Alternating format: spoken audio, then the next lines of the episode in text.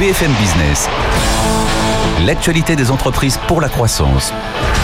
Le défi ETI, présenté par David Delos. Bonjour et merci d'être fidèle à Défi ETI. Bienvenue dans l'émission entièrement consacrée aux entreprises de taille intermédiaire. On parle de près de 6000 entreprises. En général, elles sont familiales et pour les deux tiers, elles sont implantées en province. On dit même euh, qu'elles sont l'ossature économique de nos régions. Oui, mais à quel point, à quel prix On va en discuter avec Florence Mikikian de la Banque Palatine. Avec nous également Alain Berthéas, président euh, de l'agglomération de Loire-Forêt. Euh, sans oublier le témoignage de Roland Gomez, le patron de Proman, spécialiste de l'intérim, installé à Manosque, en région PACA. Mais d'abord, comme d'habitude, l'info de la semaine. BFM Business, le défi ETI. L'actu de la semaine.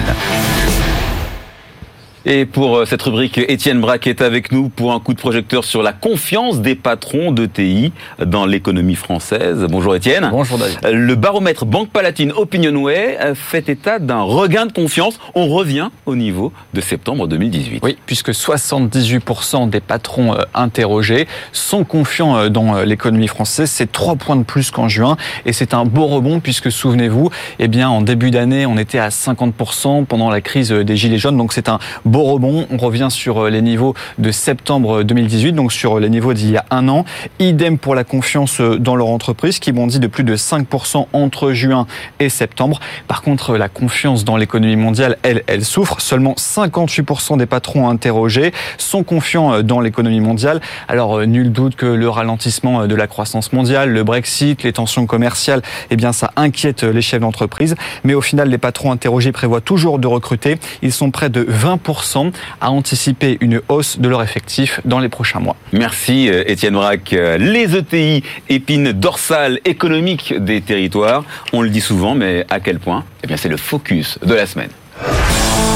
BFM Business, le défi ETI, le focus de la semaine.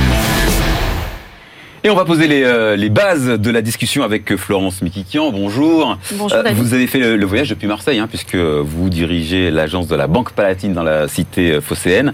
Euh, pour qu'on comprenne bien de quoi on parle, au total, on compte 5800 ETI en France. Les deux tiers, on l'a dit, sont installés en province. Est-ce qu'on peut chiffrer leur poids sur l'économie des régions? Effectivement, David, les ETI constituent l'ossature économique des régions, de nos territoires. Euh, les deux tiers d'entre elles ont leurs sièges sociaux en province. Il y a plus de deux tiers qui ont leur site de production également en province. Et elles représentent 650 euh, 000 emplois industriels dans nos territoires. Et environ 70% d'entre elles, lorsqu'elles créent des emplois, créent des emplois dans leur territoire d'origine. Euh, justement, vous parlez d'emplois. Entre 2009 et 2014, dans l'immédiate après-crise, hein, les ETI ont créé 90 000 emplois, alors que les grands groupes eux, en ont détruit près de, 60 000. Est-ce qu'on peut considérer que les entreprises de taille intermédiaire sont euh, en quelque sorte des, airbags anti-crise? Oui, effectivement, la crise de 2008 a montré euh, la capacité des ETI à s'adapter et à innover dans un nouveau contexte.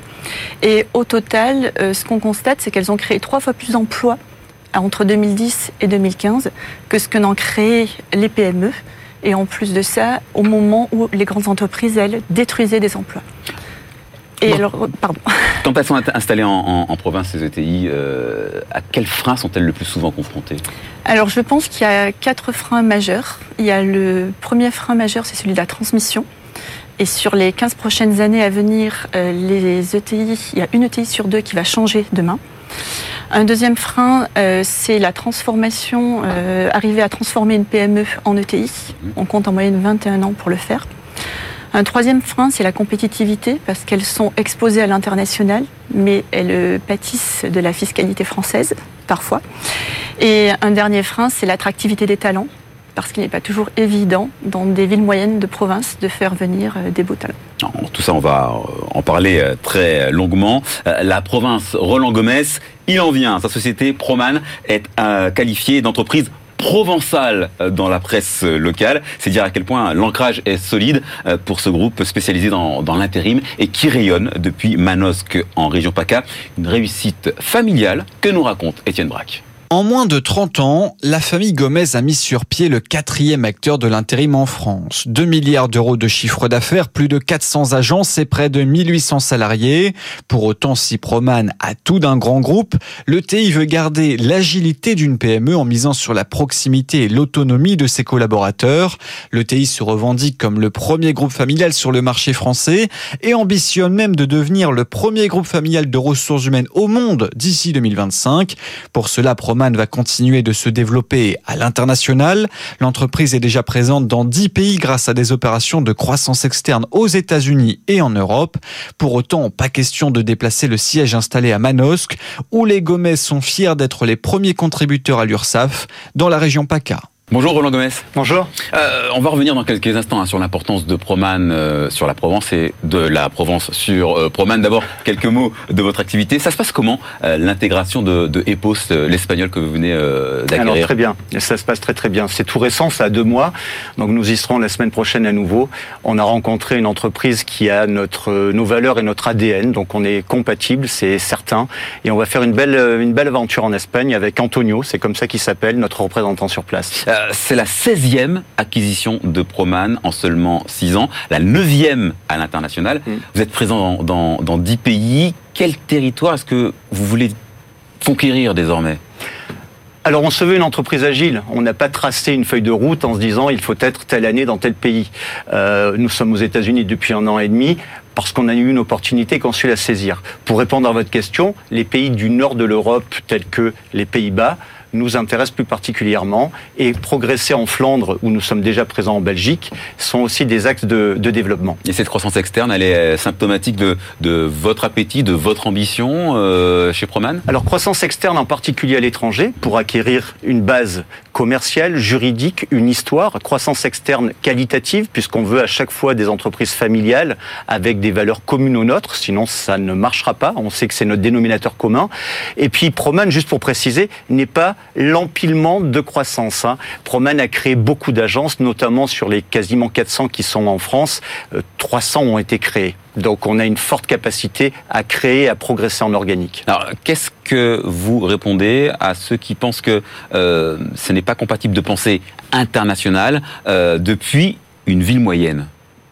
Vous parlez de quelle ville moyenne? Manosque? Manosque. Mais c'est le centre du monde, Manosque. non, tout est compatible à condition de le faire avec. Euh, tout est compatible au départ de Manosque. Pourquoi? D'abord parce qu'on a un très beau terrain de, de, de, de, vie pour nos collaborateurs, y compris des gens qui viennent de l'extérieur. Manosque, c'est plutôt agréable.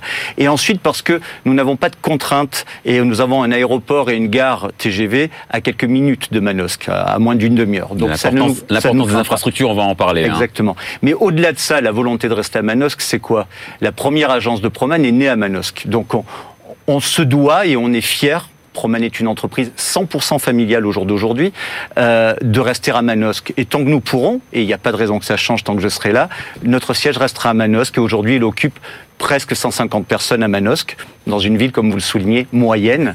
Nous Petite ville moyenne, hein, puisqu'il y a un peu moins de 22 000 habitants à Manosque. On va dire bonjour à, Alain Berthéas. Bonjour. Euh, alors vous venez avec une, double casquette, puisque euh, jusqu'à il y a encore peu, vous étiez euh, encore le, président de, de Sigvaris, un, spécialiste de textiles élastiques et, médicaux, et, vous êtes toujours hein, euh, en ce moment, euh, président de l'agglomération de Loire-Forêt, regroupement de 88 communes dans la région euh, Auvergne-Rhône-Alpes. C'est quand même 106 000 personnes, c'est pas rien du tout. attirer, garder des, des, entreprises de taille intermédiaire chez vous, c'est un enjeu, c'est un véritable enjeu. Oui, c'est un véritable enjeu. Alors, je ne vais pas vous dire que je suis euh, un supporter des ETI, puisque ça, vous l'avez euh, dans la présentation que vous venez de faire. je pense que tout le monde l'a compris.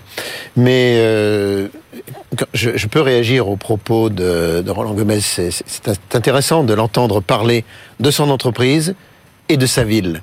Et c'est exactement ça la réalité de, des ETI. C'est que ce sont des villes qui sont habituées, enfin, quelque part, euh, euh, ce sont des, terrains de jeu extrêmement importants pour euh, les ETI, les territoires. Mhm. Et l'attractivité du territoire, elle naît de ce que les collectivités locales sont capables de faire, mais aussi de ce que les ETI ou les, entreprises, tous les acteurs économiques qui sont sur ce territoire vont apporter. Donc c'est un gagnant-gagnant. Hein.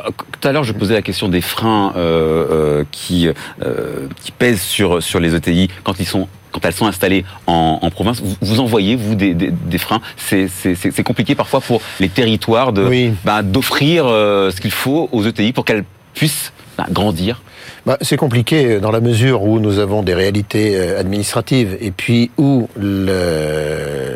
la mobilité, en fait, est un élément euh, essentiel. Alors, on me dit souvent, lorsque je discute avec un certain nombre de, de responsables d'entreprises, ils me disent la grosse difficulté que nous avons, c'est dans le recrutement. Et après le recrutement, c'est dans l'accueil de la famille, de la personne qui a été recrutée, et notamment comment est-ce qu'on s'occupe du conjoint? Ça, ce sont de grosses, euh, grosses questions qui se posent. Alors je crois qu'il n'y a pas de solution miracle. Par contre, et c'est ce que nous essayons de, de développer au niveau de l'agglomération de Loire-Forêt, c'est de travailler l'attractivité du territoire en prenant en compte la réalité de notre écosystème. Et c'est parce qu'on on, a beaucoup de grands mots maintenant hein, dans, dans, toutes nos, nos organisations. Donc, c'est quoi un écosystème? C'est tout simplement l'ensemble des gens qui, dans une réalité euh, économique euh, donnée, vont avoir un rôle à jouer. Et là, euh, ça va depuis euh, la formation jusqu'à l'accompagnement euh, au troisième âge. Donc c'est extrêmement important qu'on ait la capacité de travailler. Et donc, euh, c'est quelque chose que j'essaie de mettre en place, c'est la gouvernance économique sur un territoire. Euh, ça, ça, ça, résonne chez vous ce que vient de dire euh, Alain Berthéas, Roland Gomez? Absolument, avec beaucoup de bon sens. Il faut qu'on ait capacité à accueillir tout le monde. C'est-à-dire que M. Barthès parlait par exemple du conjoint. Alors nous, on a un peu de chance, notre métier c'est l'emploi. Et pour que la famille soit bien, il faut que les conjoints soient bien, il faut que les enfants soient bien. Donc on s'attache à faire en sorte que toute cette chaîne soit prise en considération pour que ça réussisse et pour que le collaborateur puisse s'épanouir. Après, il faut qu'il puisse s'épanouir aussi avec les infrastructures. Et là, ce sont aux communautés, aux politiques de faire le nécessaire et d'être très attentif à ça. Euh, Florence Mikikian, euh, tout à l'heure, euh, Roland Gomez parlait d'agilité de son entreprise, d'agilité des ETI. C'est compatible avec les taxes, les impôts dont vous parliez tout à l'heure? Oui, je crois effectivement. Les, on voit que les ETI s'adaptent à leur territoire et sont extrêmement impliqués dans leur territoire mmh. pour justement faire bouger les choses. Donc ça passe euh, par euh, des implications euh, sur les métropoles. donc il y a des clubs qui, qui, existent et qui se sont formés pour travailler avec les métropoles sur ces sujets-là. Donc aussi bien pour l'attractivité que pour travailler après euh, euh, tout ce qui est euh, lobbying sur la partie des taxes. Mhm. Et on voit bien chez nos clients que comme Proman le fait, ils sont extrêmement impliqués euh, dans la vie euh, locale, justement, euh, même au niveau de Aix-Marseille, c'est-à-dire ça va au-delà de Manosque, pour pouvoir travailler et agir dans ce sens-là. Est-ce que c'est plus compliqué quand on est un partenaire financier, un partenaire bancaire, d'accompagner une ETI qui est installée en, province, ou alors par rapport à une grande agglomération, je pense à Paris, à Lyon, à Marseille, il y, a plus de difficultés? Non, non, je ne vois pas plus de difficultés. En fait, euh, au niveau de la Banque Palatine, notre business model sont les ETI. Mhm. Et en fait, on se déplace chez nos clients euh, de manière très simple. Donc, je me déplace à Manosque, par exemple, sans aucun souci. Et tous mes collègues font la même chose. Il y a, effectivement deux sudistes sur le plateau. il y a des moyens aujourd'hui euh, qui font que les relations sont très simples. Et après, ça prend un petit peu de temps parfois en termes de trajet, effectivement. Alors, Alain Berthéas, euh, vous présidez une agglomération euh, de, communes. Euh, en province, vraiment implanté dans un territoire, vous avez les mains dans le cambouis. Est-ce que vous sentez qu'il y a une sorte, une forme de, dichotomie entre justement vous qui, qui, êtes au plus près de ces territoires et de leur tissu économique, et les pouvoirs publics qui euh, sont peut-être un petit peu loin, éloignés euh, dans, dans, dans, les grandes villes Dichotomie, euh, je dirais pas, on va pas aller jusque-là, mais par contre, des difficultés de compréhension, oui. Et notamment. Quel ordre ces difficultés? Oh bah, Écoutez, quand vous êtes en rapport avec l'administration, je citais la directe, l'adréal, euh, Aujourd'hui, euh, malheureusement, avec les réformes qui ont été engagées au niveau de l'État, nous avons souvent, et notamment au niveau de, ces administrations-là, en fait, plus des censeurs que des facilitateurs. Et euh, lorsque vous avez une entreprise, on peut prendre l'exemple d'une ETI qui veut se développer. On doit passer par un certain nombre de réalités administratives et quelquefois, on cherche plus à savoir si la virgule est bien placée plutôt que d'essayer de trouver quelle est la meilleure méthode pour arriver au résultat. Roland Gomez, une réaction à ce que vient de dire Alain Berthéas? C'est un peu vrai. Alors après, en, tant qu'entrepreneur, on essaie de pas faire des focus trop là-dessus. Mhm. On, trace notre route hein, et on fait et on fait fi un petit peu de tout ça. Pour autant, si on prend un peu de hauteur, je, suis d'accord avec vous. Il faut faire passer des messages pour qu'on nous aide à fluidifier. Juste un petit retour en arrière. Euh, Florence parlait des taxes, la transmission tout à l'heure. Vous avez parlé. La transmission est compliquée pour une ETI. Savoir que euh, la moitié des ETI vont changer de propriétaire peut-être euh, dans les dans les prochaines années, c'est pas une bonne nouvelle parce que ces nouveaux propriétaires seront peut-être étrangers, seront peut-être des fonds d'investissement et échapperont euh, aux familles. Et pourtant, en général, ces familles sont protectrices et sont garantes de l'avenir de l'entreprise. C'est un petit peu dommage. Les, transmissions et la fiscalité sur les transmissions pèsent lourd euh, dans la vie de, l'ETI. Ça peut faire craindre une, financiarisation de, des entreprises de taille intermédiaire euh, dans le prochain avenir, Florence Piquiquian on pourrait craindre effectivement ce type de, enfin de, conséquences.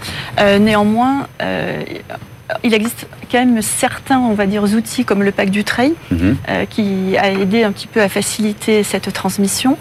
Après, je pense que les transmissions ne peuvent pas se faire de manière uniquement euh, par donation, mais qu'elles ont besoin aussi d'être mixtes, et on le voit bien nous au niveau de nos clients, entre d'une part une transmission et d'autre part une cession, euh, parce que c'est à ce moment-là que le dirigeant va sortir de l'entreprise et qu'il a aussi besoin de réaliser une partie de son cash à ce moment-là. Donc il faut qu'au niveau bancaire, on accompagne, nous, en tant qu'établissement euh, ces transmissions-là, à la fois qui se font d'une partie en cession à titre onéreux et en contrepartie en donation. Alors, un chiffre euh, que je vais soumettre à, Alain Berthéas, un emploi dans une ETI, ça génère trois emplois et demi euh, indirects. Vous en avez vraiment conscience? Vous le sentez ça quand, quand vous avez une entreprise qui, est installée dans, dans votre territoire? J'aime beaucoup le sens de votre question. Vous en avez vraiment conscience? Oui. Mais bien sûr, parce que sur le territoire, on le mesure, ça. Et euh, il y a une chose qui est importante. Vous savez, on parle souvent des crises. On parle très peu, euh, malheureusement, euh, heureusement que vous êtes là pour rattraper ça, de ce qui fonctionne bien. Et quand on a regardé ces, ces fameuses crises depuis 2008, on nous a parlé de crise financière, tout un ensemble de choses. Et moi, je regardais la résilience de notre territoire.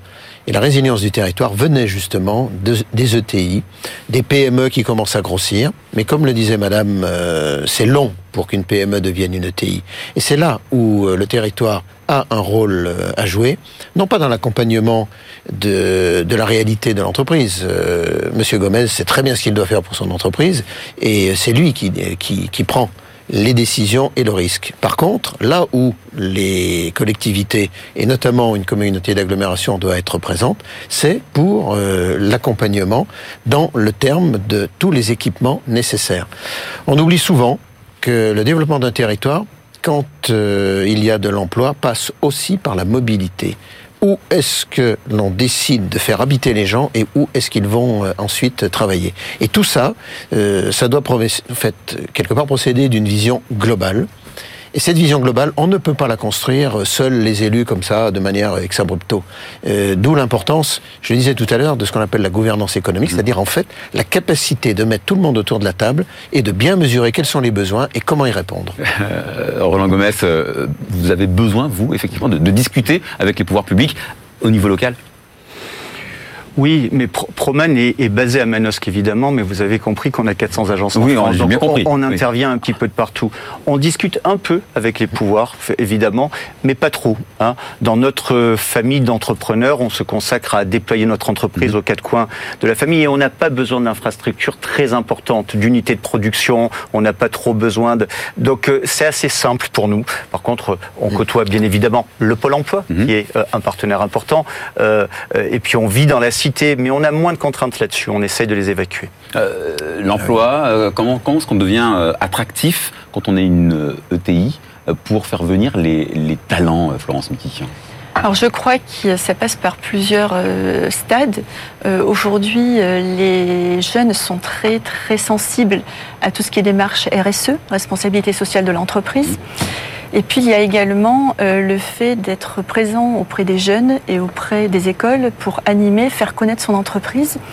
Euh, c'est ce que fait un petit peu Proman avec euh, le plan local euh, d'insertion et d'emploi également, ou d'autres entreprises qui, se sont rapprochées de jeunes. Je pense à une entreprise comme Farm sur Marseille qui a rapproché, en fait, qui a pris des initiatives pour rapprocher et faire connaître l'entreprise aux jeunes collégiens avec une action qui s'appelle Dégains sans stage pour justement leur permettre de connaître le monde d'entreprise et d'obtenir des stages.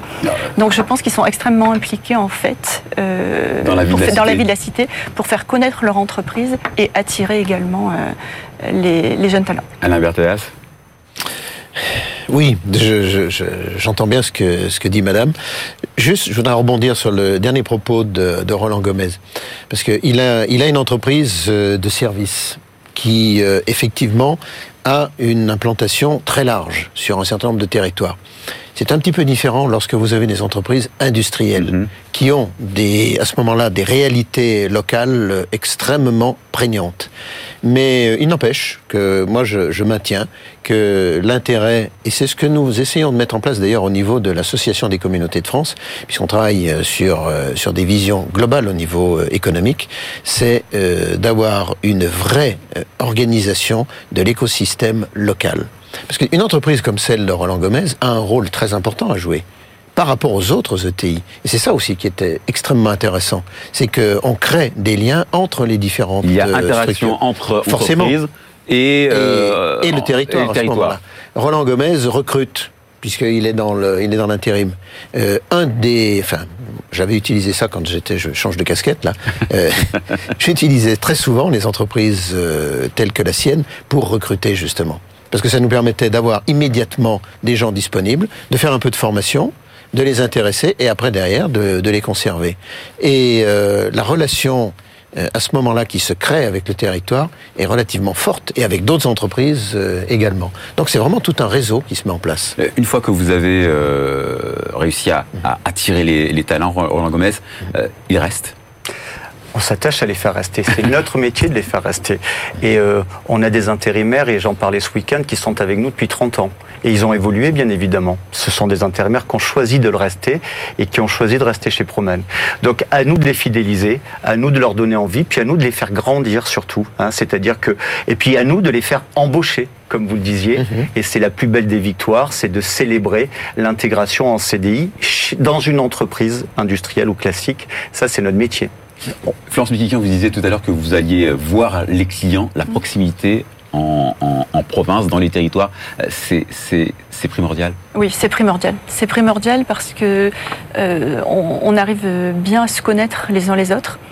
Euh, et on n'est pas en fait un partenaire banquier lambda, on est vraiment un partenaire de long terme après avec nos clients quel que soit le client, quelle que soit l'activité, euh, quel que soit leur, leur, euh, leur, euh, leur projet, les, perspectives. Tout à fait, tout à fait. Quelle que soit leur activité, quel que soit l'endroit où ils sont, on est vraiment proche d'eux et on y tient vraiment puisque c'est vraiment l'ETI qui est au cœur de notre business model. Merci à Florence Mikikian, merci à Alain Berthéas. C'est bientôt la, la fin de Défi ETI, mais on ne se quitte pas avant le mot du patron. BFM Business, le défi ETI. Le mot du patron.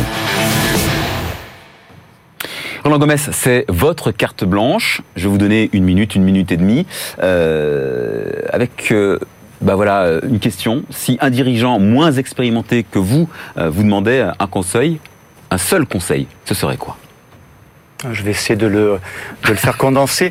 Le conseil, ça serait de se dire déjà que tout est possible. Hein, quand on commence à l'image de l'entreprise Promène et que, je dirige, tout est possible. Donc on peut partir de rien et aller très très haut. Mais à condition de respecter quelques règles, et elles sont sans doute un peu nombreuses, mais on va en retenir trois. La première, c'est je vais pas être très, très sexy, mais c'est travailler beaucoup et très sérieusement. La seconde, c'est sans doute de le faire avec beaucoup de plaisir, d'énergie et de convivialité, parce que c'est important. Il faut que tout ça soit. Et la troisième, qui est il y en a d'autres, hein, mais très importante et la plus importante, c'est d'attacher beaucoup d'importance à ses collaborateurs, de les faire grandir, de les respecter, de leur donner toute l'énergie pour qu'elles accompagnent le projet et qu'elles accompagnent la vie de l'entreprise en y mettant beaucoup de cœur. Voilà. Pour ça, il faut du beaucoup de bon sens, du respect et de la considération.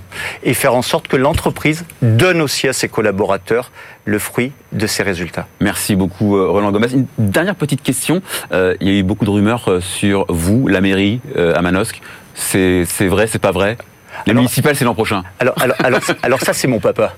Parce que, parce que David, il y a Roland Gomez père, mon papa, il y a moi, et il y a mon fils également qui s'appelle Roland Gomez. Alors, c'est pas mon fils, c'est pas moi, c'est forcément mon père. Faudra lui poser la question. Hein. Ah, ce sera avec plaisir. Merci beaucoup d'avoir accepté de répondre à, nos questions. Merci encore à, Alain Berthéas, président de l'agglomération de région de Loire-Forêt.